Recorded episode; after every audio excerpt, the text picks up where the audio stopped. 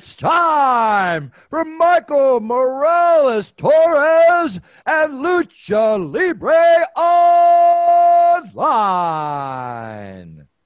Saludos a toda la afición de la lucha libre. Este que les habla es Michael Morales Torres, integrante del equipo de lucha libre online. Y tenemos el enorme privilegio de presentarles a nuestro invitado en la tarde de hoy, directamente desde Corea del Sur para el mundo. Cada vez estamos yéndonos un poquito más distante con nuestro invitado, pero tenemos el honor de presentarles a nuestro invitado directamente desde Corea del Sur. Él es el creador y fundador de Pro Wrestling Society en Sur Corea, eh, el luchador con nueve años de experiencia, Shiho Hong. Shiho, it is such an honor to have you as our guest. You're the Red Fox of South Korean Pro Wrestling. How are you doing today?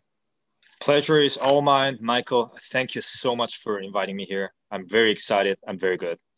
Glad to know you're doing well, sir. The pleasure is all ours. So let's talk about uh, how this uh, passion for pro wrestling started for uh, Shiho Hong. I mean, everyone has its humble beginnings inside the pro wrestling industry. But what was the match wrestler or moment inside the pro wrestling industry that engaged you enough to do this as your profession for the rest of your life?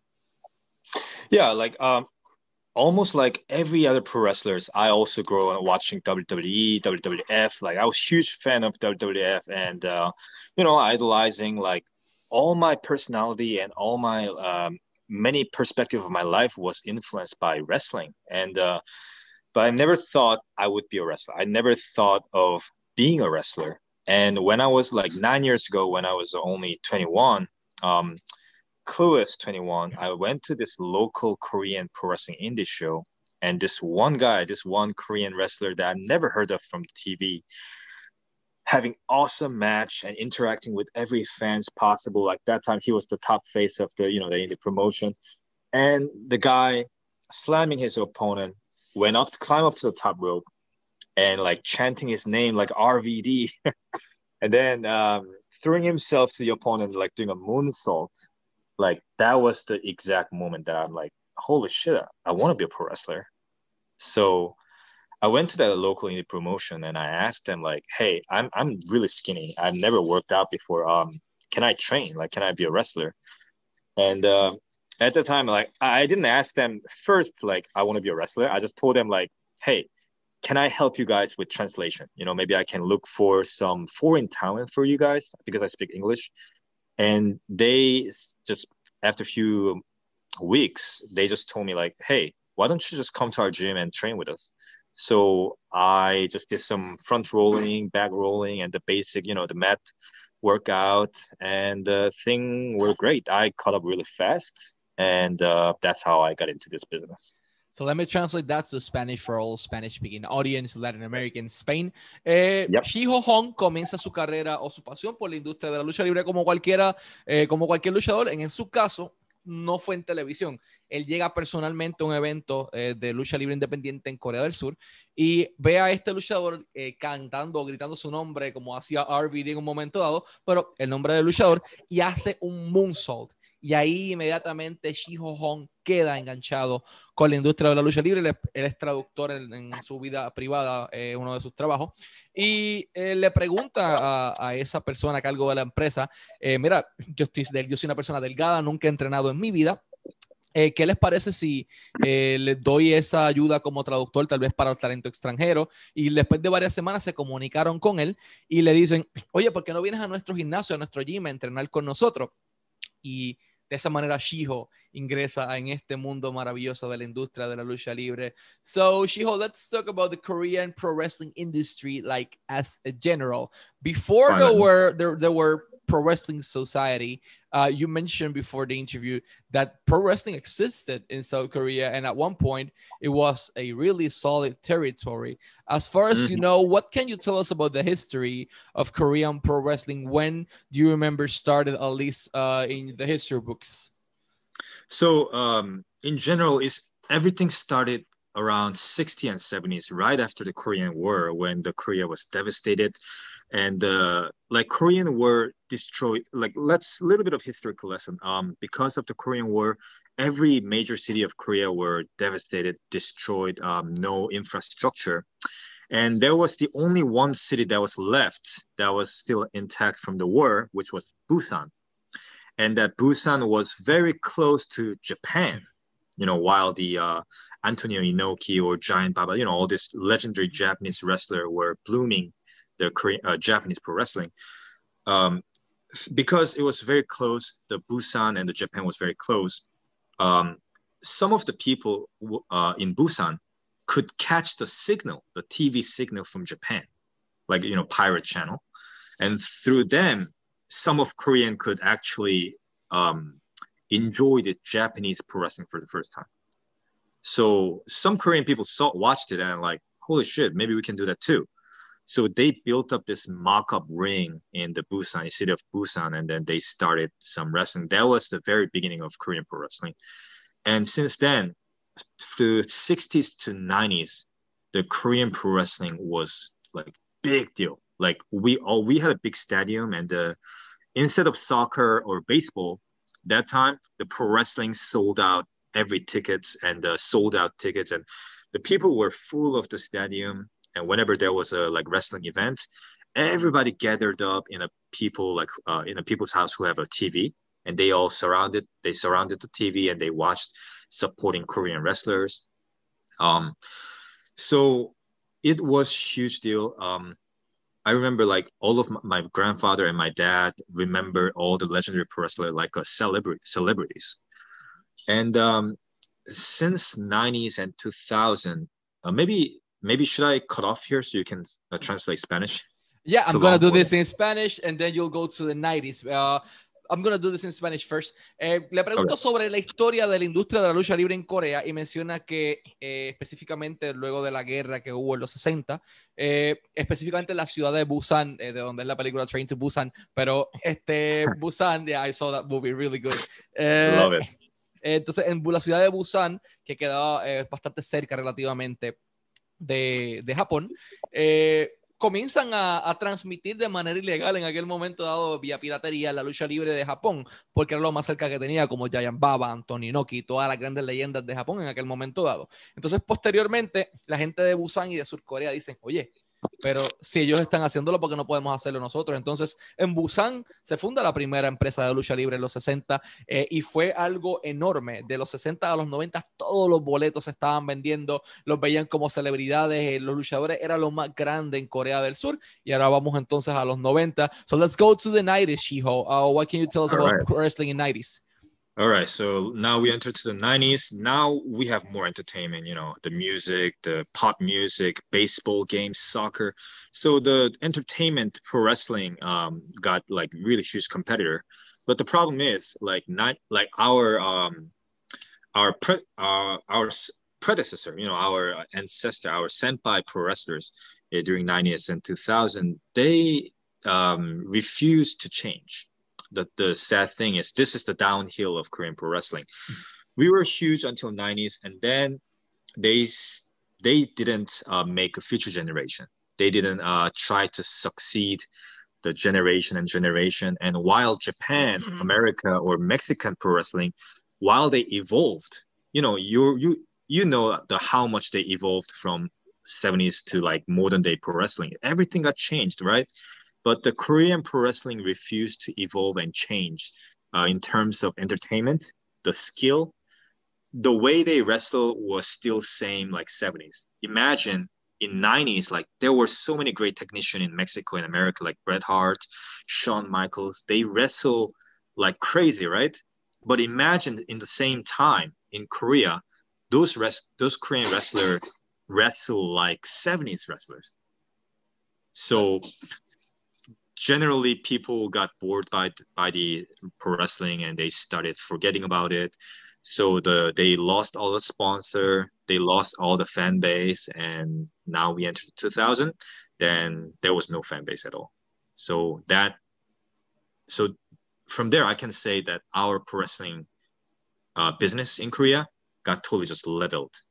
It was huge but now it got destroyed So let me translate that part to Spanish. En los 90, que es la otra parte de la historia, eh, esto comienza a decaer. ¿Por qué comienza a decaer? Porque hay otras formas de entretenimiento como el mismo soccer o el fútbol, eh, entre muchísimas otras, y crean esta competencia. Y en adición, los luchadores de los 90 no crearon una próxima generación al ellos no crear una próxima generación, no habían otras superestrellas que pudieran tomar su lugar. Eh, y otro problema que tuvieron es que no evolucionaron el estilo de la lucha libre. Entonces, eh, lo que él dice es algo bien importante. Imagínense eh, que en los 90, que tenías ya Hulk Hogan, tenías Andrew Giant, Ted DiBiase, tenías un montón de personajes distintos, que si estuvieran luchando como en los 70, como en los 70s, no hacía sentido a las personas en aquel momento dado y entonces comienzan a perder popularidad y de ser algo enorme, celebridades en el área de Sur Corea, eh, pasan a ser nada en los 2000.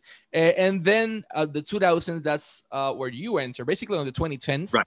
Uh, yeah. And you are the founder of uh, Pro Wrestling Society in South Korea. Why did Shi Ho Hong decided to create its own his own pro wrestling company? So, uh, so from 2010 to present, Mm-hmm. After all those major pro wrestling company went down to business now 2010 2020 now it's that was the era of indie wrestling promotion in korea. Lots of young pro wrestler who has nowhere to go they made their own indie pro wrestling. And i was one of them who started in that one of the indie pro wrestling. Um, so now okay there's no pro wrestling uh, major pro wrestling. Now there's no old stuck up wrestlers you know? Now there's only young wrestler with passion, but with no money, no fund, right? So they all started in different promotions and it was good. It was good start, but they all went down the business again because of the uh, uh, their own limitation and the, the you know the the money issue and the wrong direction perhaps. So even those indie promotion got out of the business. So I actually thought of just quitting the wrestling because there's no hope in pro wrestling in Korea. And then I thought, okay, I still have lots of Korean wrestlers with great talent. And it seems like they cannot um, make success because they're all fighting each other. They all have ego. They all have their own agenda. Like so, they there was no opportunity that all of those young pro wrestler unite together and that's the point that I wanted to prove. If I can unite people within the, the brand, Pro Wrestling Society, without ego or without any um the greed, just uh, only one goal to revive the Korean pro wrestling. And luckily, many people in Korean pro wrestling who has no stage to perform, they agreed to my vision. They agreed to my uh, dream. So they all joined this company. And uh, I'm still green as a promoter, as a wrestler. I'm very green without not that uh, not that many experience. But uh, luckily, I had lots of uh, good wrestlers around me, and they helped me out to build this together. So for me, the name Pro Wrestling Society is not just a name; it's actually define how we built this company. You know, it was not from me. I my vision started it, but it was just a base those people around me, they built this house together. So let me translate that incredible story to Spanish. En el 2010 vuelve a renacer nuevamente la industria de la lucha libre en Corea, pero lucha libre independiente, todo era indie wrestling constantemente en Corea en los años 2010. Y llega el punto en donde tal vez por falta de visión, por falta de fondos y por falta de visión, eh, cae entonces eh, lo que era la escena independiente y hay una persona que se niega a dejarla morir. Eh, hay una persona que intenta revivirlo otra vez y es este caballero, Shi Ho Hong, que funda Pro Wrestling Society. Y la visión de Pro Wrestling Society es eh, revivir la industria de la lucha libre en Corea del Sur darle taller a todos los luchadores independientes y que juntos creen esta nueva generación de la industria de la lucha libre en Corea para poder florecer todos juntos. Por eso se llama Pro Wrestling Society, porque es una empresa de la sociedad, para la sociedad. Y hasta el momento estoy muy seguro de que está funcionando por lo que hemos estado viendo. So, what was the most difficult obstacle you faced as a promoter and as a wrestler while creating this new project, Pro Wrestling Society? So my key agenda for pro wrestling society is unification, right? Because the unification was the the major word that totally destroyed Korean pro wrestling. Every Korean wrestlers have this history of fighting each other, having lots of drama because of their ego or because of their greed. Uh, so for me, I'm kind of obsessed to unify them with any mean possible. So uh, being a wrestler is one thing, but being a promoter is totally different thing. Like now you have to take care of with the human resource, you know, now, now I have to take care of the people's relationship. I have to be a middleman whenever there's a, some drama between wrestlers and wrestler. And you know how wrestlers, yeah. uh, we, we all have like strong personality. so um, sometimes there's a fight, sometimes there's argument, but uh, we all agree that we're Pro Wrestling Society. We are not here to feed our ego. We are here to build a progressing society in Korea. So um, my stress comes from whenever there's a guys fighting and fighting, and I have to be a middleman, and those kind of things, and also fighting with my own ego, like so. Um, this is just one. Uh, I'll give you a great example. In Korean pro wrestling history, it was the it was very normal thing that promoter is the booker. Promoter, he decides everything. Promoter makes a storyline, promoter uh, book the match and all that. That was very normal in Korea. And that always led to dictatorship. You know, mm-hmm. the promoter does everything he wants. So he doesn't listen to other people and people quit. So that was the usual pattern of Korean pro wrestling destruction. But in our case, I took a different approach. I'm a promoter, but I don't have a right, I don't have a first right to make a storyline. That we have another booker and we have a trainer. I don't do everything. So even I'm the owner, there's this balance in terms of the power, authority. So you asked me about obstacle, and I said, and let me tell you why I said fighting my ego is one of the hardest obstacle because sometimes they disagree to me. I sometimes, as a captain, I want to lead my company into this way, but let's say majority of people like Booker or the trainer or other people say no, Shiho, that's wrong. We don't like that way. Here, here's why. This is the logic why, and I have to listen to it. And sometimes I also have to follow their opinion, and that's where I ego kicks in. Sometimes, like I'm like, wait, that's my. This is the house I built you know why should i listen to you guys? Like that kind of inner demon you know?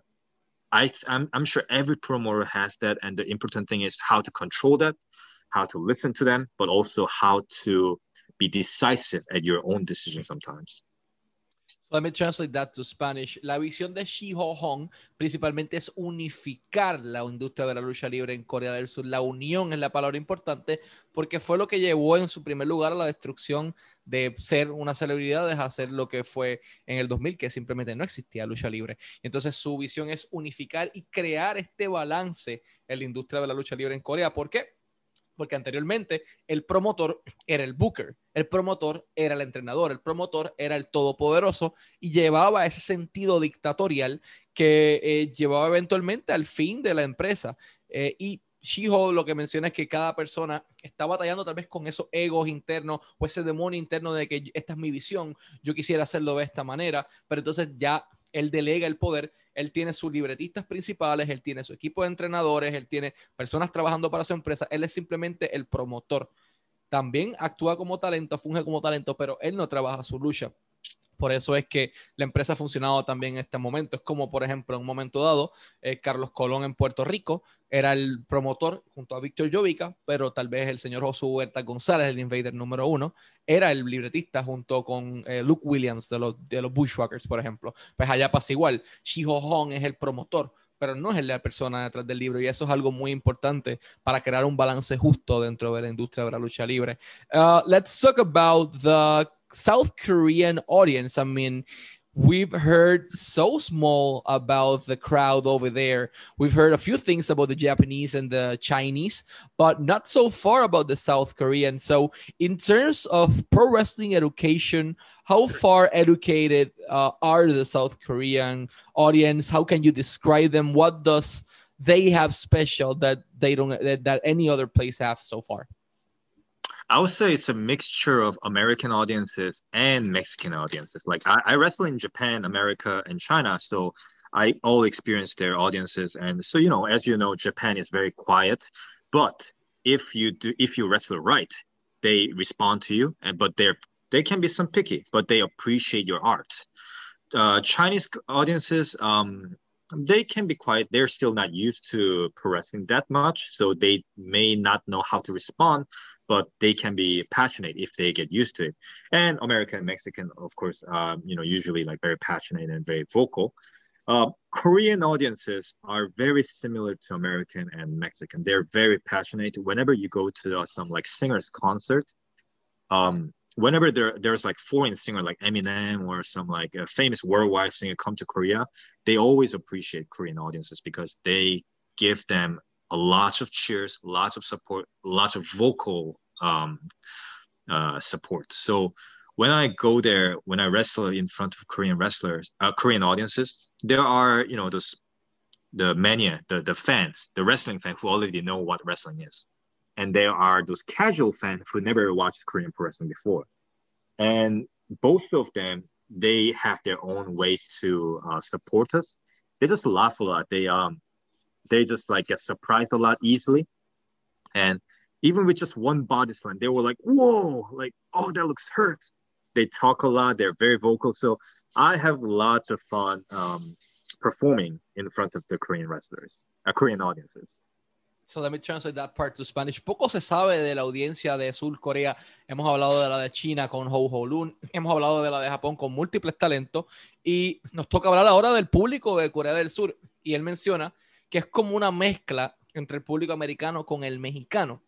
Son muy vocales, son muy respetuosos, pero ellos gritan cuando ven un movimiento que les gustan, ellos eh, son críticos cuando tienen que ser críticos y vocales, pero son siempre eh, muy respetuosos en ese aspecto.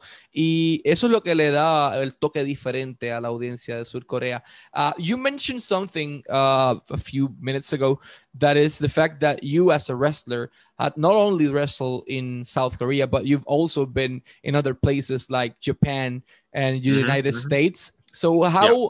what was the most difficult thing for you as a pro wrestler to adapt specifically from uh, the Japanese pro wrestling style puroresu and the American pro wrestling style as a uh, South Korean wrestler? Um, well, before I go to Japan and America, I already I was lucky enough to have an American wrestler and Japanese style wrestler. They trained me both styles, so I already you know know how to work um, let's say in Japan, it makes me nervous because I know that audience's level of enjoying pro wrestling is high.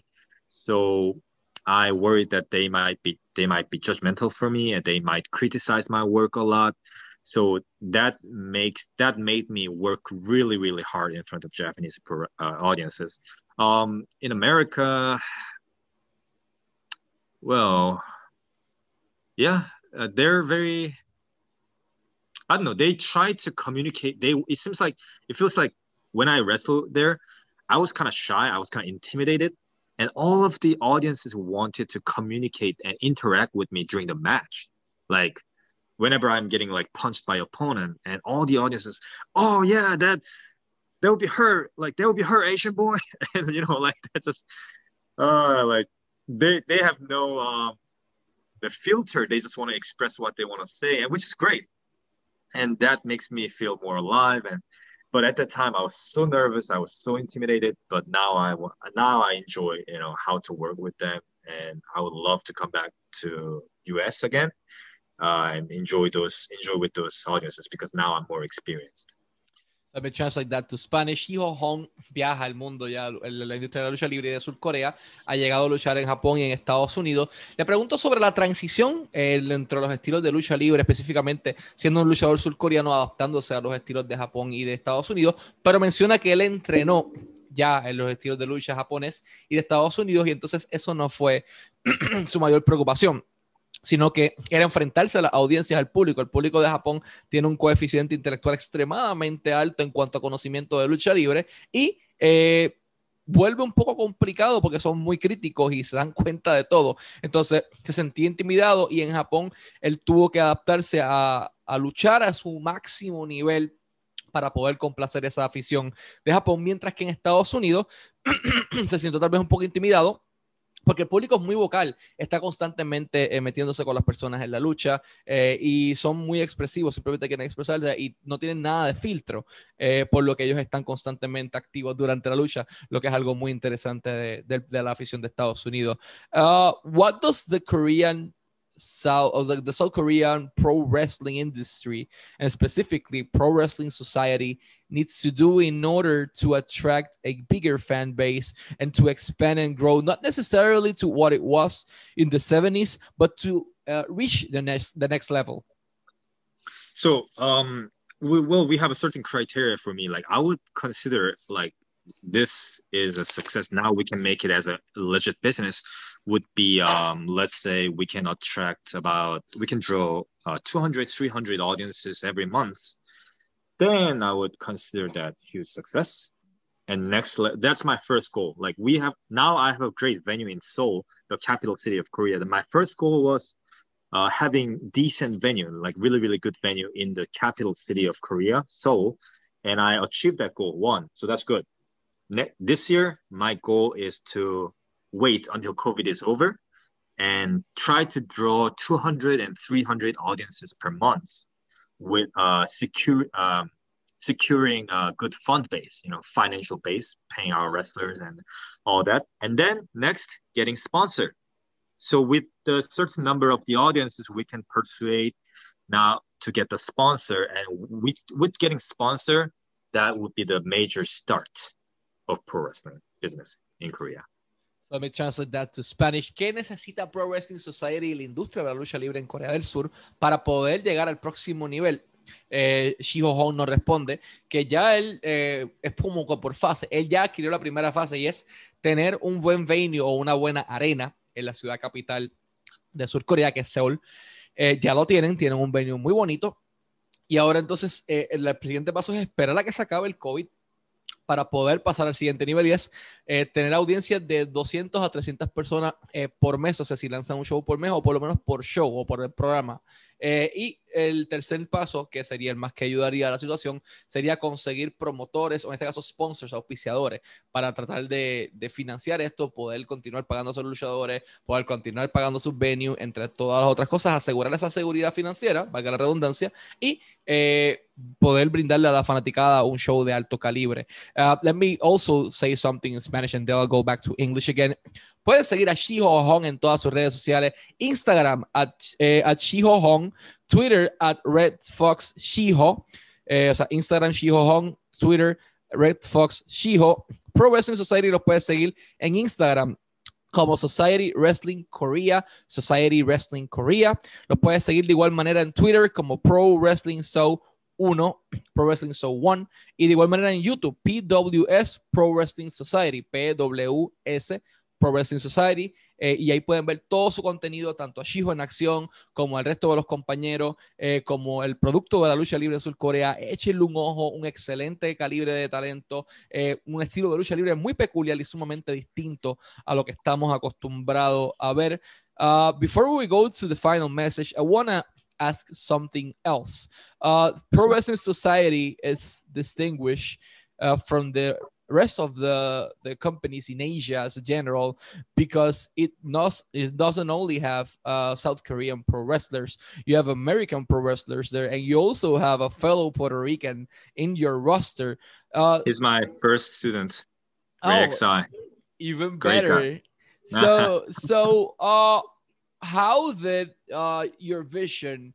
How does Shiho Hong Vision uh, manage to acquire uh, international top talent into your company? And how does the does, how does having this uh, mix between pro wrestling styles and mentalities uh, is helping pro wrestling society's current product?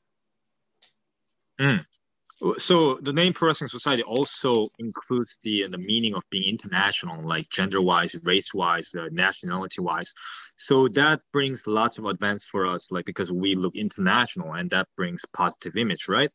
Um so like like you asked we have many guys uh, international guys like coming to the korea with different wrestling style. Like our current champion Brian Leo, he was trained by Harley Race, so he wrestled like that old school American pro wrestling. And uh, we also have this. I I learned lucha libre like in Japan and uh, from many guys. So my style, I prefer wrestling like a lucha luchador, you know, mm-hmm. the, the traditional Puerto Rican and Mexican style. And uh, there are also like this hardcore Japanese, like hard hitting, strong style guys. And it put me in a question like, how can I mix all of that? And uh, my answer is actually, I didn't need to think that much because all of them respected each other's style and they know how to uh, mix that style. And actually, because we mix these two different styles, it makes match very very organic. Like it might look really rough, but it's very realistic, very organic. Um, but we do have a producer. Like whenever the two wrestler with different style, when they cannot work together, when they cannot conclude the some you know how to make a match, then we have this producer get involved, try to make a final decision. So we do have a good system for that. So me translate that to Spanish Pro Wrestling Society. El nombre no es simplemente en cuanto a la visión, sino que ellos han internacionalizado su talento, porque no solamente tienen luchadores de Sur Corea, tienen gente de Estados Unidos y tienen un compañero puertorriqueño ayer, allí, este G, eh, que está luchando con ellos el primer eh, el, estudiante de lucha libre de Shiho Hong, entre muchísimas otras personas. Y el punto es eh, crear este balance eh, entre los diferentes estilos de la lucha libre. Tienes lucha libre, tienes American Pro Wrestling, como lo es su campeón actual, que fue entrenado por Harley Race en un momento dado. Eh, tienes el estilo de, lucha libre japonés, que es el progreso, tienes el estilo de lucha libre surcoreano, y creas este balance que en el caso de que ellos no puedan por sí solos llegar a esa conclusión de cómo crear la lucha o crear esa magia, tienen productores que los ayudan a mezclar este estilo. Shihon, por ejemplo, sabe de lucha libre mexicana o puertorriqueña, al igual que de lucha libre japonesa, al igual que de lucha libre estadounidense, eh, y, y, de surcoreano, obviamente, que crea este balance en este talento internacional que posee eh, Pro Wrestling Society. Uh, first of all, it's been more than an honor, sir, to have you as our guest. Last but not least, what message can you send uh, to the Latin American audience, the Indian audience, and the American audience that are listening to you right now so they can put their eyes in the current product of Pro Wrestling Society and South Korean Pro Wrestling? Hey guys, uh, this is Red Fox Shiho from South Korea. Um, first of all, I, I want to appreciate you know Michael for uh, inviting me over for here, and uh, yeah, it's my huge honor that I can stand here and represent Korean pro wrestling for all of you from the fan all, all over the world. And uh, we do have a lot of international fan base. And for right now, only thing I want to say is we're growing up. The, the South Korea had that this glorious golden day of pro wrestling, and now from the ashes, we're building. Like everybody, every staff, every wrestlers, every promoters, every bookers, included in the pro wrestling society, we're building it. And what I want to say is, among those people who built this together, you fans are one of them who build this together. So even all of you just supporting us through online, that counts a lot. That helps us a lot. And I want you to, I want you guys to enjoy our product, and I want you guys to watch the progress of Korean pro wrestling. Thank you very much. Thank you, Shiho. One more time in Spanish and in English. Instagram, Shiho Hong. En Twitter, Red Fox Shiho. Pro Wrestling Society, puedes seguirlo de igual manera en Instagram como Society Wrestling Korea o Society Wrestling Korea también eh, de igual manera en YouTube, que lo puedes buscar como PWS Pro Wrestling Society. Y Twitter, Pro Wrestling So 1 o Pro Wrestling SO1.